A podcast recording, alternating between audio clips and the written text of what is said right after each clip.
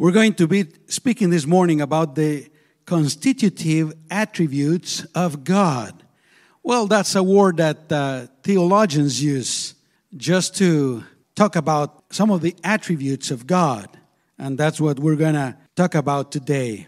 First, I want to tell you or remind you about the importance of doctrine. Doctrine is important. That is what we believe is important. As I was saying about the Hindus, they believe in a certain way, they believe certain things, and that's how they live. And uh, so, doctrine is important. What we believe is important. Uh, I have compared doctrine with, with a map, uh, even though now we don't use uh, paper maps. How many of you, how many of you ne- have never used a paper map? Can you raise your hand? Probably the, the young ones. But uh, we all have. Have you? or you haven't? yes. And uh, do you remember those big maps that they used to have in, like in LA? Those big books, spiral books. The other day I went in front, front of the building where this company was, and it's closed because now we use uh, GPSs. Now we use our phones. But uh, sometimes even those maps or GPS are wrong. How many of you have the experience that your GPS took you to the wrong to, to the wrong place? Almost all of us, huh? But um, the thing is that doctrine is like a map. If you, if you have a map that is correct in everything, that map is going to take you where you want to go. But if you have a map that is incorrect, just in one street maybe, that the map is going to take you to the wrong place. The same thing with, with GPS. If uh, the, the, if the map, because what they are is just a map, an electronic map. So if the map that the, the, the GPS is using is wrong, it's going to take you to the wrong place. And, and the same thing is with doctrine. If you have the right doctrine, if you have sound doctrine, that doctrine, that set of beliefs are going to take you to the right place. And that place, of course, is heaven, where, where we want to be. But uh, if the map is incorrect, if the doctrine is incorrect, it's not going to take you to the right place. It's going to take you somewhere else. Uh, like uh, what we saw on this video about uh, Hinduism. So, doctrine is important. And what is doctrine? Well, doctrine is just the, the set of correct teachings uh, from Scripture regarding various subjects. These teachings must be spiritual, scripturally based, and they must be, I'm sorry, and they must be what the Scriptures say and not our own interpretation. This is very important because uh, one of the rules when we interpret the Bible is that we have to understand what God intended to tell us. We have to understand what God wants to tell us, what Scripture wants to tell us. And many today, what they do, they want to conform the Bible to their own thoughts to their own ideas, and that is incorrect. So our doctrine must be scripturally based, and they must be what the scriptures say, not our own interpretation. That's one of the reasons why the Western church is in such condition today. Why? Because uh, the Bible is no longer regarded as God's inherent, uh, inherent revelation. We know that uh, God inspired the writers with His Holy Spirit, and what they wrote is uh, God's Word, God's thoughts, and everything. Uh, but uh, in many churches today, they don't think that the Bible is inerrant. Uh, they believe that there's errors in the Bible, that there's mistakes, that there's contradictions. And of course, there's many churches where the right doctrine is not taught. And uh, many churches today, they are more interested in numbers. What they want is to have all the chairs, the pews filled. So they're going to do, they're not going to preach the Word of God. What they're going to do is do stuff just to attract people. That's what they want to do. Uh, they want to get along with people. They don't want to offend anyone. But uh, if you read the Bible, the Bible is offensive sometimes. The Bible, the, the, the Bible says that it's like a sword that comes inside of us and uh, reveals what's, what's in our lives. So some churches, they, they don't want to preach the, the Word of God because sometimes it may be offensive. They don't want to offend anyone. They want everyone to feel good, to feel, to feel happy. But uh, do you remember Jesus?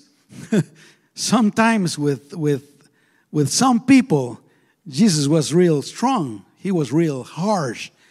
Uh, he called the, uh, some of the religious people in his, time, in his time, he called them vipers.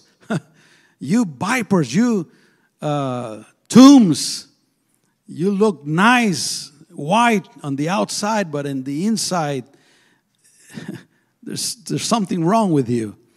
So that's what's wrong with, with many, many people, many churches today.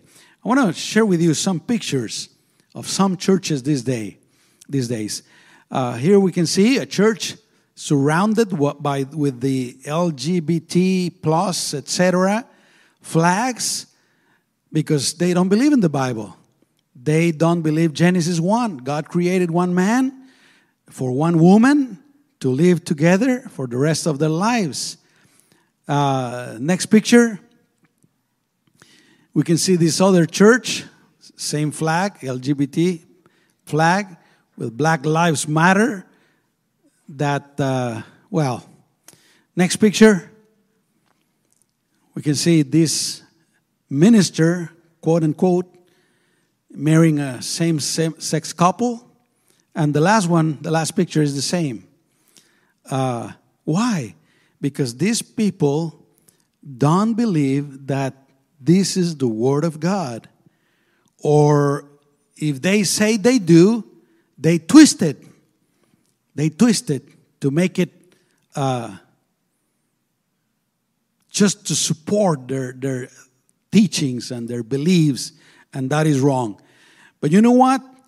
This uh, sometimes it's kind of surprising for us, but uh, it shouldn't be because the Holy Spirit foretold this time that we're living in. Second Timothy chapter 4 verses 3 and 4 says, For the time will come when people will not put up with sound doctrine. People will not put up with sound doctrine. There's people that go to a church where the Word of God is preached and they don't like it. They don't like it. They feel offended, they feel uncomfortable, and they leave the church.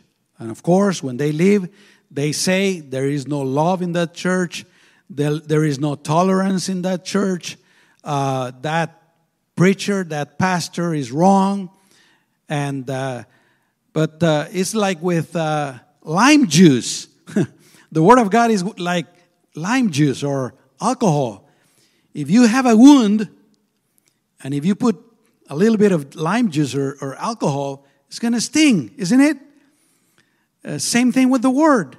If we're living in, in a different way that is uh, God's will, His Word is going to sting. But when there's no wound, no matter how much alcohol you put or how much uh, lime juice you put, you're not going to feel anything. Amen? So uh, the Bible keeps saying, instead, to suit their own desires. There you go. To suit their own desires, they will gather around around them a great number of teachers to say what their itching ears want to hear. This is the world today. Not all the people, thank God. There's, there's many good Christians, many good Christians that love the Lord, that love the Word of God, and they're not afraid of the Word of God. Amen. Uh, and finally, in verse 4, it says, They will turn their ears away from the truth and turn aside to myths. Uh, the Apostle Paul told Timothy to watch his doctrine and to persist in his doctrine because if he did that, he would be saved and also those who listen to him. Brothers and sisters, I want to be saved. I want to be right with the Lord. And I want you to be saved. Amen? So I'm going to try to preach the word of God. Hallelujah. But uh, 1 Timothy 4:16 says, "Watch your life and doctrine closely, persevere in them, because if you do, you will save both yourself and your hearers." Sound doctrine save us, but false doctrine can lose a person. And that is why Satan hates, hates sound doctrine. And Satan is the promoter of false doctrine. Sound doctrine will keep us from le- being led astray. Ephesians 4:14 says, "Then we will no longer be infants, tossed back and forth by, by the waves and blown here and there by every wind of teaching and by the cunning and, and craftiness of people in their deceitful schemes. And Hebrews 13 9 simply says, Do not be carried away by all kinds of strange teachings. Uh, 2 John chapter 1 verse 10 says, If anyone comes to you and does not bring this teaching, do not take them into your house or welcome them. Brothers and sisters, uh, the gospel of the Lord is very simple. It's simple, easy to understand. When you belong to the Lord, when you have the Holy Spirit, it's easy to understand. And that's why so many people sadly get tired of the gospel. Oh, I heard that. I know that. And they want to hear something different. They want to hear something else. That's why it says that some people have itching ears. Oh, oh, I, am going to go to, to that uh, place because there's a preacher that uh, he's really anointed. Well, the Word of God is anointed. Did you know that? uh, there's some people looking for all kinds of preachers on YouTube and and there's a good there, there's there's a lot of good preachers. Thank God for that. But uh, there's a lot of bad stuff also in social media. So we have to be careful. Uh, so today we're going to talk a little bit about what the Bible teaches about God. We're going to study a little bit of doctrine about God. And it's interesting that the Bible doesn't try to prove the existence of God, simply gives it as a fact. Genesis 1 1 says, In the beginning, what? God. In the beginning, God created the heavens and the earth. So this morning, we will study the constitutive attributes of God. An attribute is a quality, a characteristic, a property. Like if there's someone who is really uh, happy, we can say that person is really happy. that would be an attribute of that person. And constitutive only all it means is that it's inherent, it's essential, and a permanent part of someone, in this case, God. So let's pray and uh, thank God for His word. Dear Jesus, we thank you this morning for this wonderful opportunity to be at church, praising you and uh, receiving your love, feeling the presence of your Holy Spirit, and for your word. I ask you to bless everyone this morning. I know this is a lesson, Lord, but uh, this is a teaching, but bless everyone this morning. Talk to them with your Holy Spirit. In Jesus' name, amen. All right. So, number one, the first attribute is that God is self existent. That's, that's the word that, or the words that you have to write. Self existent. God is self existent. Let's read Acts chapter 17, verses 24 and 25 says, The God who made the whole the world and everything in it is the Lord of heaven and earth. And listen to this, and does not live in temples built by human hands. And he is not served by human hands as if he needed anything. You see that? He is not served by human hands as if he needed anything. Rather, he himself gives everyone life and breath and everything else. So no one created God, no one made God. He has no father, he has no mother, he has no beginning and will not end. He does not depend on anyone else, and he doesn't need anyone or anything else for his existence. God is, and he created everything, and he doesn't need anyone. He doesn't need anything outside of himself to exist. Can you say amen? He is complete in himself. He lacks nothing. He is unique. He is eternal. God doesn't need the creation and He doesn't need us to exist. Can you say amen? He doesn't need anyone, anyone, or anything. He is self existence. But this is the thing for probably reasons that we don't understand. He created us, He created everything, and He created us to have fellowship with us and He loves us. He loves us.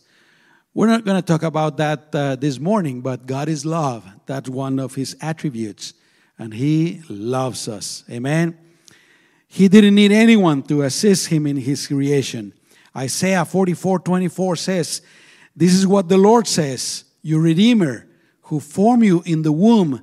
I am the Lord, the maker of all things, who stretches out the heavens who spreads out the earth by myself. John chapter 5, verse 26 says, The Father has life in himself. And Jesus repeated something similar when he was about to die. He said, No one takes, takes it for me, talking about his life, but I laid down of my own accord. I have authority to lay it down and authority to take it up again. This command I received from my Father. So God is self existence. Did you, did, you, did you know that? God doesn't need us. No matter what some modern songs say, uh, there's a very popular song came out some few years ago that says that God's love is reckless and that he moved mountains and he did this. And it gives you the idea that God needed us. He needed us to be with him and to be in heaven, and that we are so important in the wrong, in the wrong way that he couldn't live without us. But that's not the truth. if, if he gave his son, it's because he loves us and uh, he wants to have fellowship. He wants to restore what he what he built, what, what he created before sin. Uh, but in, the reality is that God doesn't need anything or anyone. Uh, hallelujah. So God is self existent. Number two, God is spirit. God is spirit. John 4 24 says, God is spirit, and his worshippers, worshippers must worship in, the, in spirit and in truth. God is spirit. And uh, as spirit, he is immortal. He's invisible, He's eternal, He's worthy of our honor and glory forever. 1 Timothy 1:17 says, "Now to the King eternal, immortal, invisible, the only God, be honor and glory forever and ever. Amen." Hallelujah. God doesn't need us, but we need him. Can you say amen? We need him. And this morning I was uh, telling the Spanish congregation that uh, it's sad that uh, there's, there's many people that they have received the, the, the gift of the knowledge of God and they don't want it. They don't want it.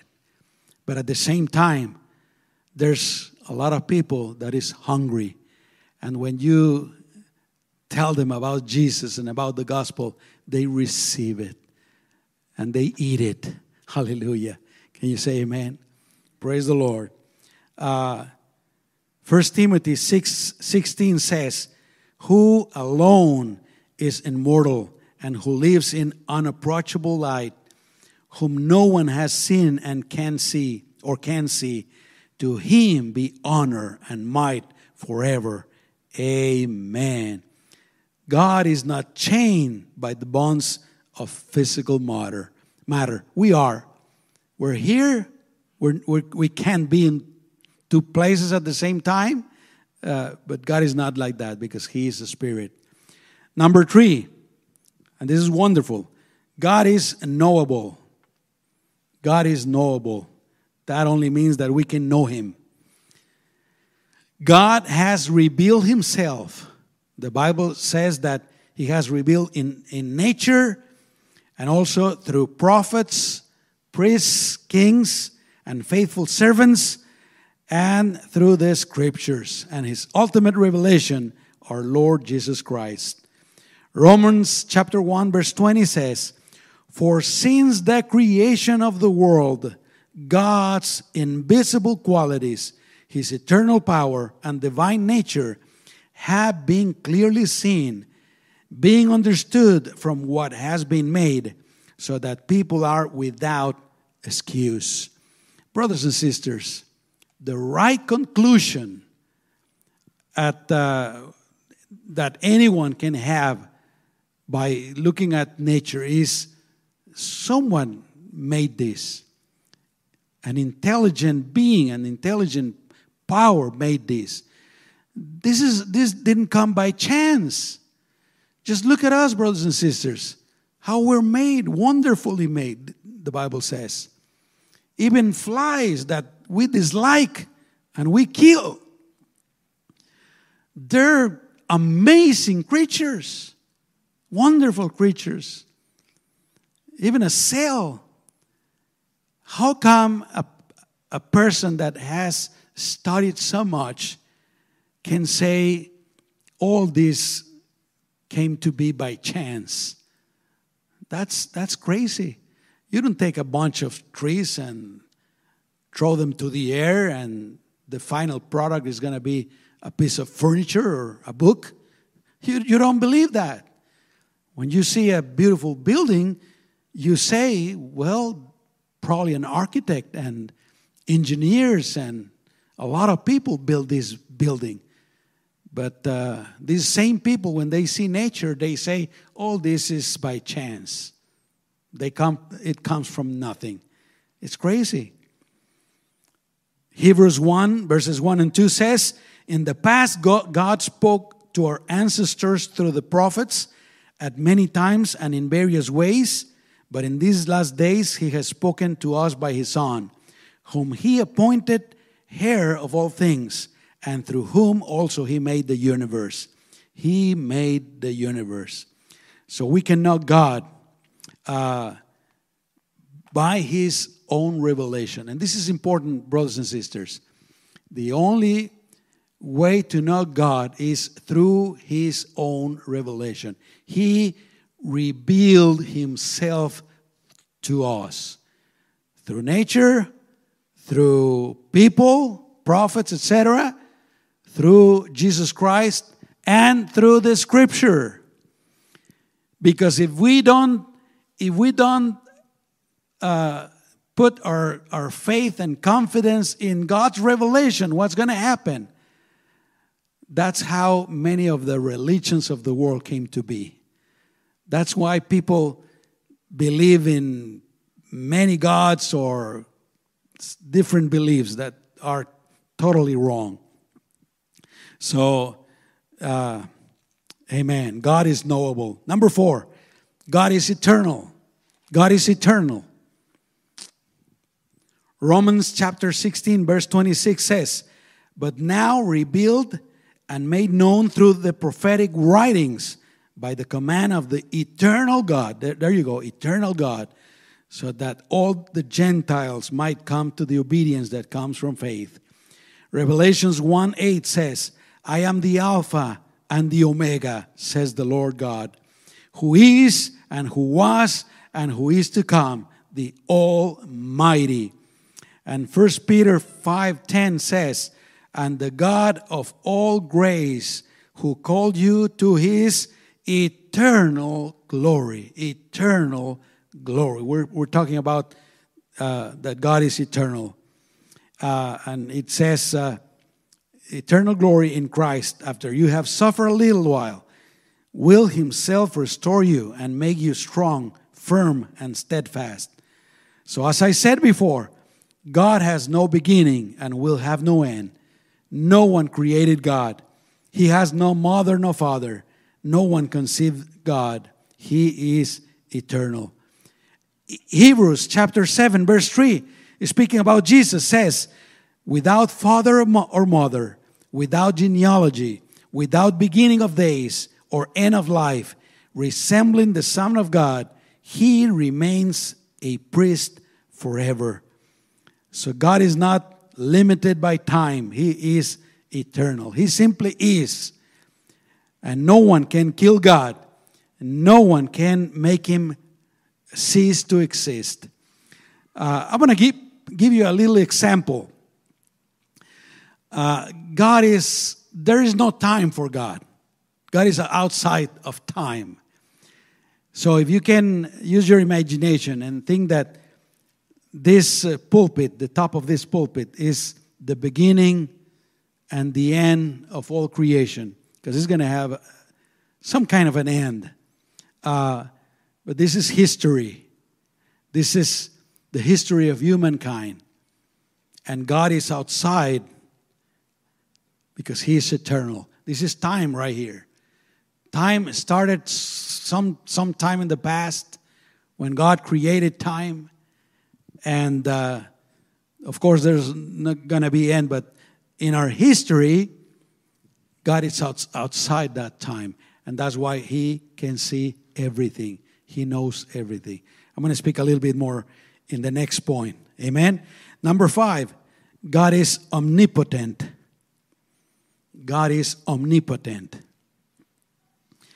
Luke 137 says, for with God, nothing will be impossible. Uh, Job 42 2 says, I know that you can do all things. No purpose of yours can be thwarted. Jeremiah 32 27 says, I am the Lord, the God of all mankind. Is anything too hard for me? And the answer, of course, is no.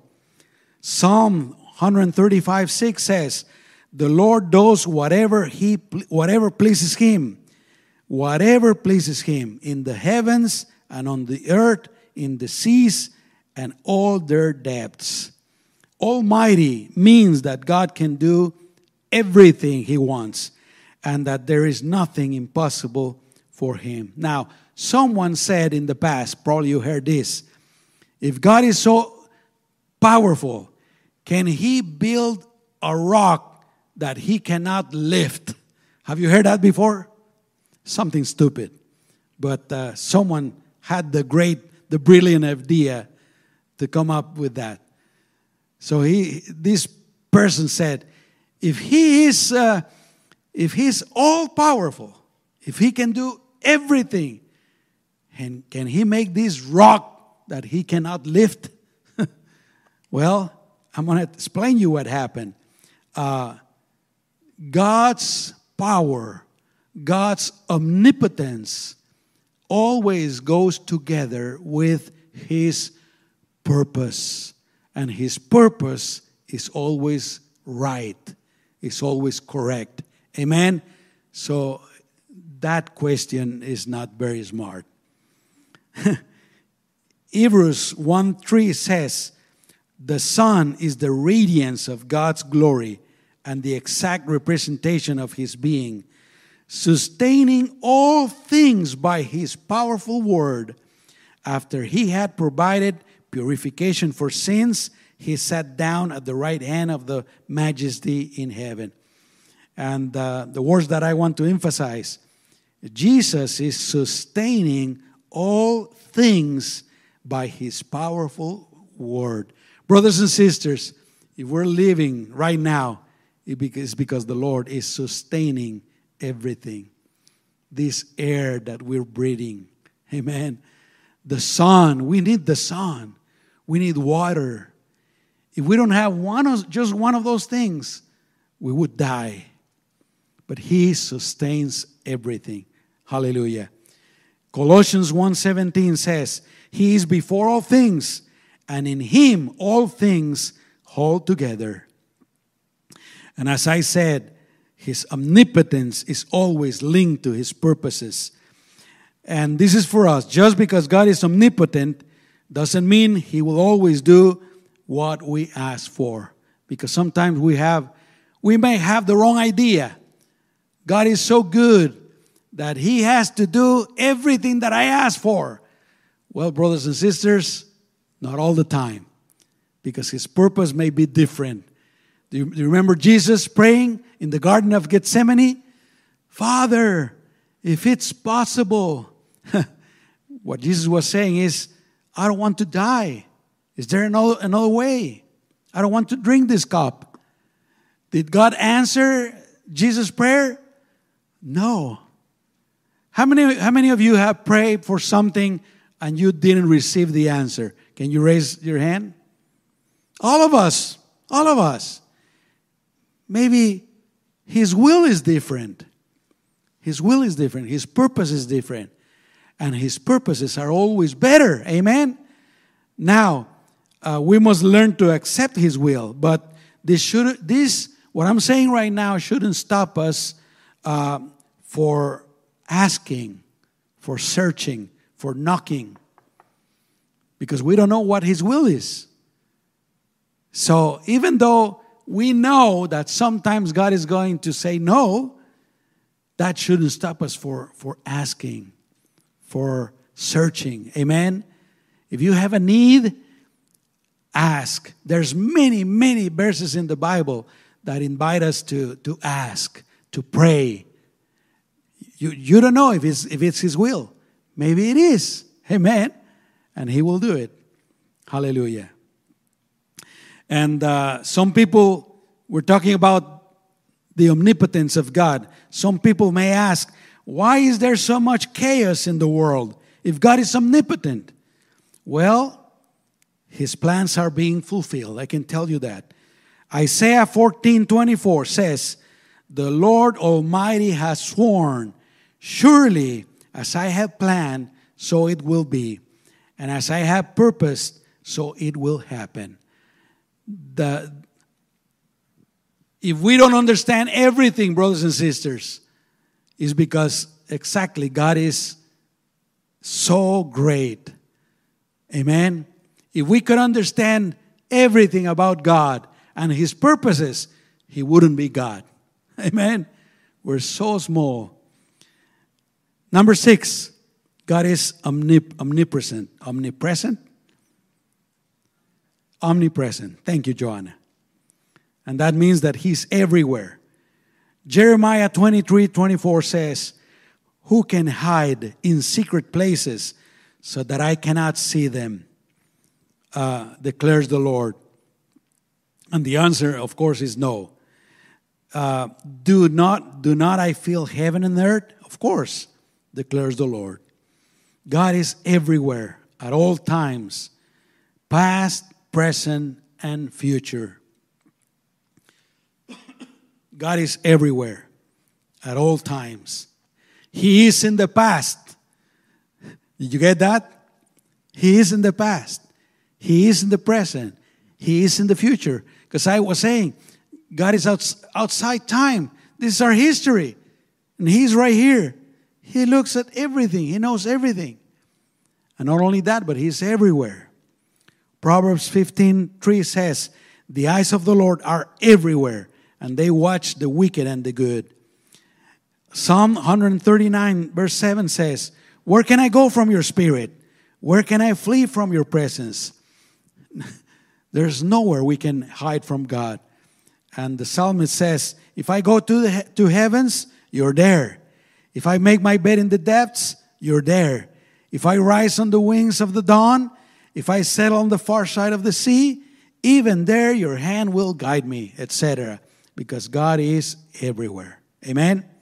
Number seven, God is omniscient. God is omniscient.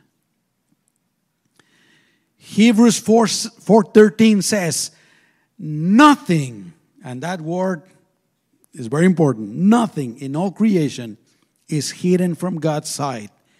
Everything is uncovered and laid bare before the eyes of him to whom we must give account. Romans 11:33 says, "Oh the depth of the riches of the wisdom and knowledge of God, how unsearchable his judgments and his paths beyond tracing out. Who has known the mind of the Lord, or who has been his counselor? Who has ever given God that God should repay them? For from him and through him and for him are all things. To him be the glory forever. Amen. The Apostle Paul knew about God because the Holy Spirit was inspiring him to write these words. Amen. So, when we say that God is omniscient, we mean that He knows absolutely everything. Can you say amen? God knows absolutely everything. He has all the knowledge, all the wisdom, and there's nothing God doesn't know. Isaiah 46:10 says, I make known the end from the beginning, from ancient times, what is still to come. I say, My purpose will stand, and I will do all that I please. When we see the world in this chaos, we may think, What's going on in the world? Evil is winning. What's happening? But let me tell you, God's plans are being fulfilled. Everything is being fulfilled. He's in control of everything, and He has control over your life. Trust in the Lord. If you believe in Jesus Christ, you're on the right side. Trust in Him. Amen. And uh, when we say that God is omniscient, we also mean that He cannot forget anything. Amen. He's not like me. I forget everything. I forget everything. I have to write everything. I have to ask people to remind me. And I'm not ashamed because I already know who I am. but God can't forget anything. When the Bible says that He forgets our sins, our iniquities, it doesn't mean the same as it means to us. When I forget something, it goes away completely from my mind. It's like it never happened. But it's not the same with God. God cannot forget. What it means is that He will not take those sins into account because of what Jesus did for us. Amen? And of course, we can't hide anything from God. Uh, 1 John 3.20 says, If our hearts condemn us, we know that God is greater than our hearts, and He knows everything. Amen? Number eight, and the last one God is wise. God is wise. Psalm 147, verse 5 says, Great is our Lord and mighty in power. His understanding has no limit. So, brothers and sisters, what is, what is wisdom? Simply put, wisdom is this knowledge, but uh, applying that knowledge in such a way that is going to be beneficial to your life. Amen? Or to your family.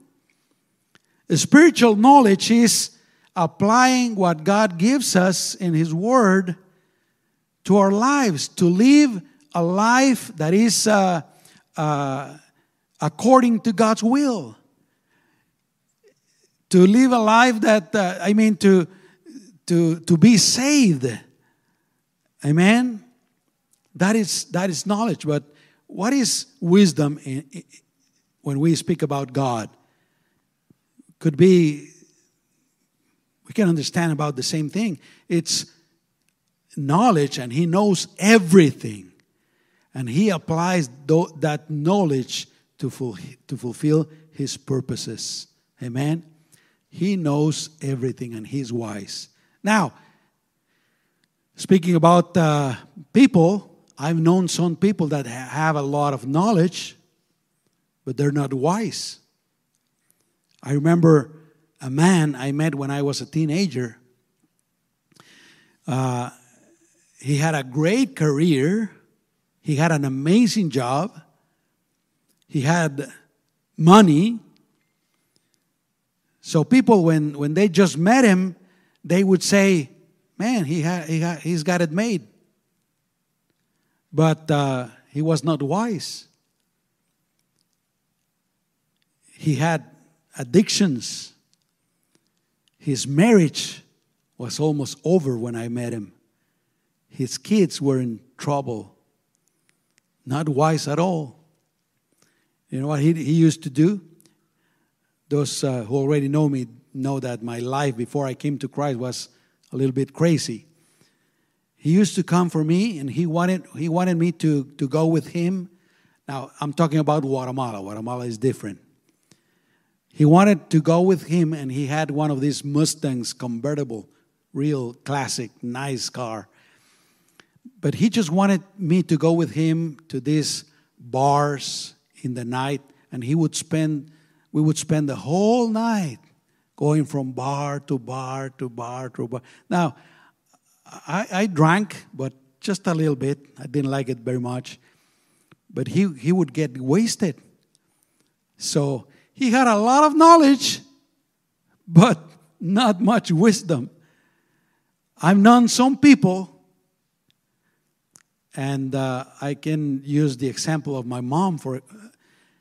He, he, I told you he never, she never went to school, never in her life. He didn't have a lot of knowledge but he had, she had some knowledge about god I mean, about the bible. And she accepted jesus and she lived for jesus and, and she gave us jesus. I consider that wisdom.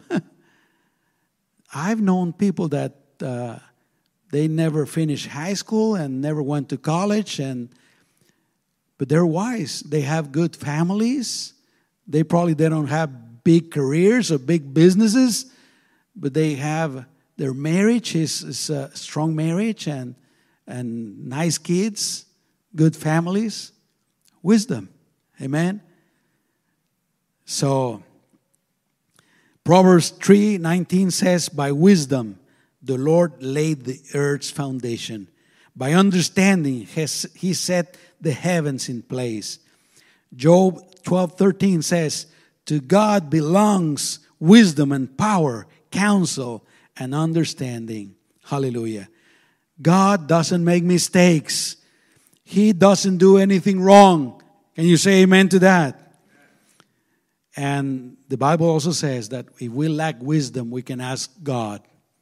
James 1 5 says, If any of you lacks wisdom, you should ask God, who gives generously to all without uh, finding fault, and it will be given to you.